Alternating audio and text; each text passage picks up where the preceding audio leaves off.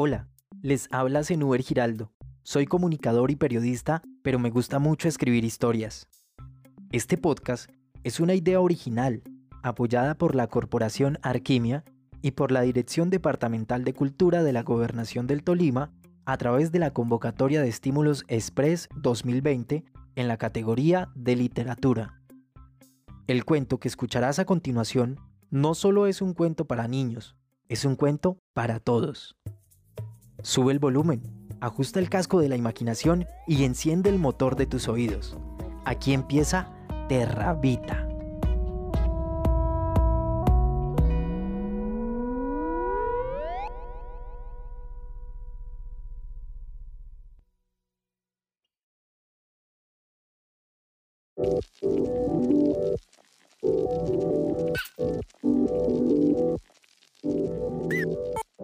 Las puntas empezaron a secarse porque el racionamiento de agua se hizo frecuente en aquella ciudad de 20 años adelante. Ese helecho prehistórico que había sobrevivido a todo languidecía exhalando pequeñas bocaradas de aire limpio. Terravita se está muriendo, gritó Solecito. La pequeña interrumpió el trabajo de su padre, quien sobresaltado dejó caer al suelo una probeta. Tranquila, Solecito, compraremos otra maltica. Las plantas eran mascotas en aquella época. Había que sacarlas todos los días a tomar el sol antes de que fueran las siete, porque a esa hora la ciudad se llenaba de carros y las empresas prendían las chimeneas.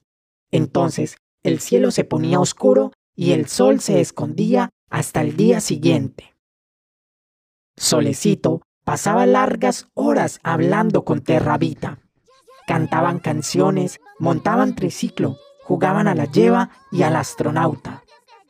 Cuando Solecito vio a la planta perder el brillo, fue en busca de su padre, que era científico e inventor, y le pidió inocentemente. Papito, inventa una máquina para hacer agua. Tal, cosa no la puedo hacer, mi pequeña, respondió el doctor Dinero. Estás escuchando Wipanautas, una iniciativa de la Corporación Arquimia apoyada por el Ministerio de Cultura a través de la convocatoria Comparte lo que somos.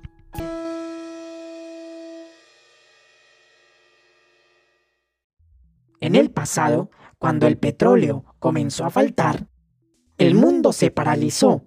Entonces, el doctor Dinero los salvó a todos al crear el exprimidor de gasolina, que era como un exprimidor gigante de limones, pero en lugar de limones ponían montañas y luego las aplastaban hasta que escurriera la última gota de combustible. También inventó el extractor de minerales, con el que hacían explotar las cordilleras como fuegos artificiales de muchos colores. Después empezaban a caer del cielo piedritas de oro, de esmeralda, de carbón y de casi cualquier mineral que se convertía en montones y montones de billetes. Por esos inventos recibió condecoraciones de alcaldes y reyes de todas partes del mundo.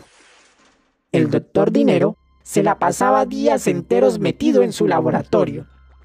Era un poco gruñón y también un poco chifloreto, con el pelo espantado, gafas de soldadura, bata de laboratorio y guantes hasta los codos. También era opulento, le gustaba más el oro que la comida, pero sobre todas las cosas amaba a Solecito con el corazón, los riñones, el hígado y el cerebelo. Dicen que se le zafó un tornillo el día que su esposa se fue para Marte metida en un cohete de madera. Desde ese entonces, quiere conseguir más dinero para ir con Solecito hasta ese planeta. Solecito nunca se acostaba a dormir sin antes despedirse de Marte todas las noches. Un día, del cielo oscuro cayeron gotas. Solecito salió corriendo y puso a Terravita bajo la lluvia que hace muchos meses no había por allí.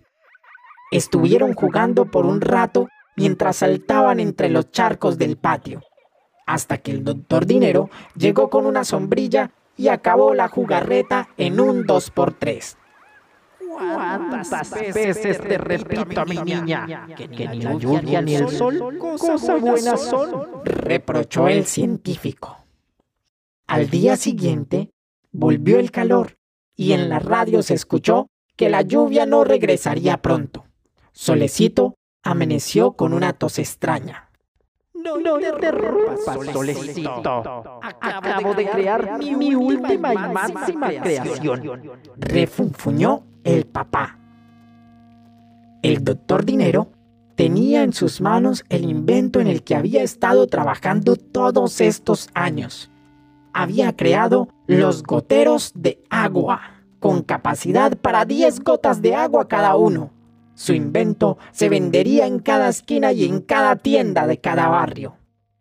Las personas le dirían adiós al plástico de las botellas y le darían la bienvenida al plástico de los goteros, que técnicamente contaminaban igual, pero eran más pequeños y dejaban más ganancia. Cuando el doctor Dinero gritó, Solecito ya se había desmayado. Parecía no respirar muy bien. El dermatrón computarizado hizo el examen y yo hice todos los cálculos tiempo espaciales. Solecito necesitaba con urgencia aire natural, del que producían los árboles 20 años atrás, antes de que las nubes empezaran a combinarse con el humo de los carros y las chimeneas de las fábricas. Después de eso, la misma lluvia secó los árboles y sin árboles, los ríos se fueron haciendo cada vez más pequeños. Los animales fueron desapareciendo y la comida empezó a faltar. ¿Aire natural? se preguntó el doctor. El doctor Dinero, quien es muy inteligente, tomó un casco de astronauta, se lo puso encima Terrabita, conectó dos tubos transparentes y un respirador directo a la nariz de la niña. Solecito se fue despertando lentamente.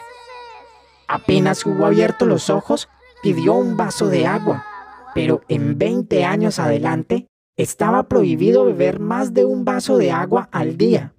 Entonces pidió un baño que le quitara el calor, pero en 20 años adelante solo era permitido bañarse una vez cada 15 días.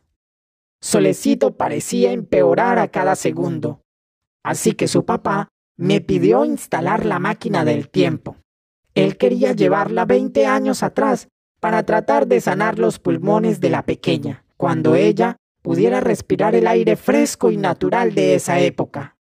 Traté de explicarle una y otra vez que los organismos biológicos necesitan agua y comida, que llevara provisiones. Máquina inútil. Piense un poquito. No me voy a poner a cargar todas esas cosas.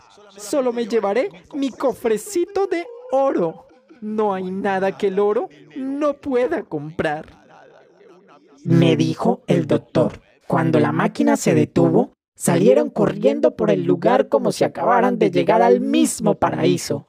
Parecía que quisieran respirarse todo el oxígeno. Entonces el doctor Dinero tuvo una gran aspiración y una genial idea. Podemos crear un impuesto por respirar el aire. Seremos trillonarios. Le dijo a Solecito. Los reconocí de inmediato, pero ahora, en 40 años adelante, estoy programado para cobrar impuestos. Desde hace 20 años, cuando él se fue, olvidó que los saltos en el tiempo solo son posibles hacia el futuro y que ya más nunca se puede regresar. Ahora, el aire es artificial y se debe pagar impuestos por respirar el aire. Debería enterarse que los goteros de agua han sido un éxito y cada persona puede comprar uno diario. Lo único de los planes que cambió es que ya nadie compra con dinero, ni con monedas de oro. Solo se compra con comida. Ese cofre de oro no le servirá para nada. Tal vez con esa planta viva, de las que hace muchos años no se ven por aquí, puedan comprar 10 gotas de agua. ¿Cinco gotas de agua para usted? y cinco gotas de agua para la madre tierra, porque ella La niña volvió a toser. Afección en pulmón izquierdo y derecho. Hoy mismo ella podría viajar a Marte en un cohete de madera.